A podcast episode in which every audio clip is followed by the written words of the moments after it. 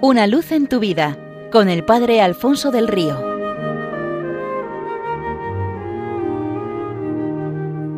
Un cordial saludo para todos los oyentes de Radio María desde el Seminario Diocesano de Getafe.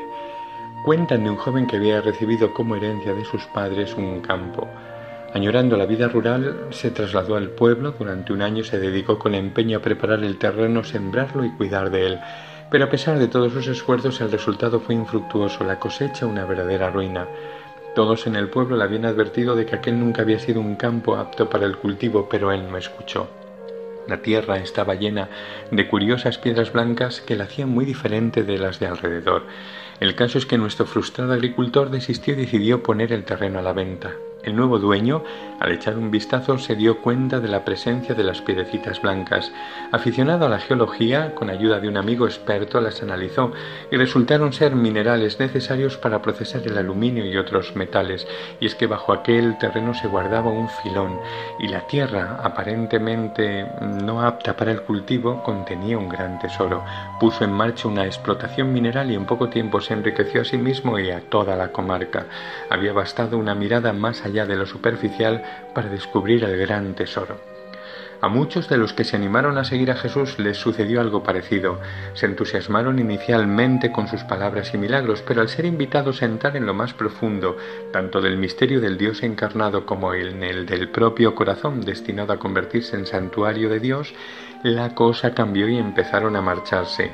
Y es que un Dios tan cercano, asequible y humano y con tantos deseos de comunión se les hacía extraño, escandaloso y peligroso porque ante alguien así solo cabe rendirle la vida.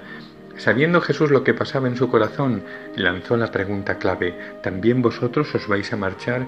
Y es que hay que tomar partido, un amor que se conmueve ante el hambre de la multitud, que multiplica lo poco que el hombre tiene y pone en sus manos, que sacia así a la gente y que anuncia un prodigio mayor, el de darse a comer a sí mismo para calmar el hambre profunda que nida en cada corazón, solo merece una respuesta y esta es el pago con la misma moneda.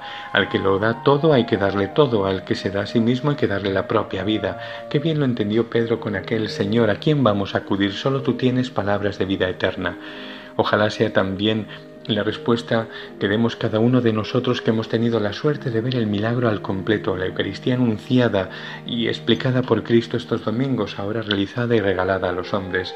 En ella el Señor llega al extremo en su deseo de donación, de comunión con nosotros, irrumpiendo en nuestra vida y llenándola de vida eterna con sus palabras, su cuerpo y su sangre.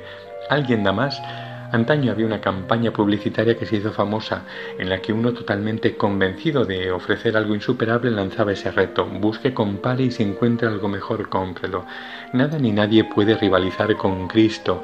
Nuestro corazón está hecho según su horma y tiene tales dimensiones que solo un amor inmenso como el suyo lo puede colmar.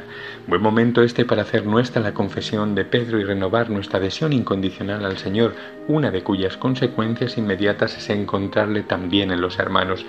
En este sentido cuentan que durante la persecución nazi una patrulla descubrió un grupo de familias judías que trataban de huir de Polonia para ponerse a salvo. Fueron conducidos a un bosque cercano a un pueblo, obligados a cavar una gran fosa y después fusilados frente a esta. En el momento de sonar la ráfaga de disparos, un padre se interpuso entre estos y su hijo, recibiendo él todos los impactos y cayendo en la fosa sobre el cuerpo del muchacho, protegiéndolo de esta manera. Los soldados se aseguraron de mala gana que no había habido supervivientes y los malenterraron. No todos habían muerto. Aquel joven, protegido por el cuerpo de su padre, sobrevivió. Se quitó de encima la poca tierra que le sepultaba y escapó hasta el pueblo cercano. Al llegar llamó a una casa, pero al verlo cubierto de sangre y tierra, sus dueños no abrieron. La escena se repitió. De nada servían sus súplicas. Llegó ante una casa en cuya puerta había un crucifijo, llamó y como en las anteriores una voz le preguntó desde dentro ¿Quién llama? El muchacho respondió Soy Jesús cuya imagen tienes en la puerta. Al oír aquello esta se abrió y desafiando las represalias la familia cogió al muchacho, le protegió y le facilitó ponerse a salvo. Años más tarde, cuando Polonia fue la oprimida, el muchacho, convertido en un importante hombre de negocios, recompensó la ayuda recibida.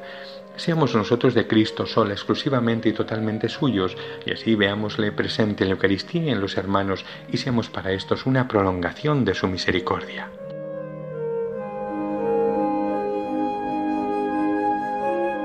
Una luz en tu vida, con el Padre Alfonso del Río.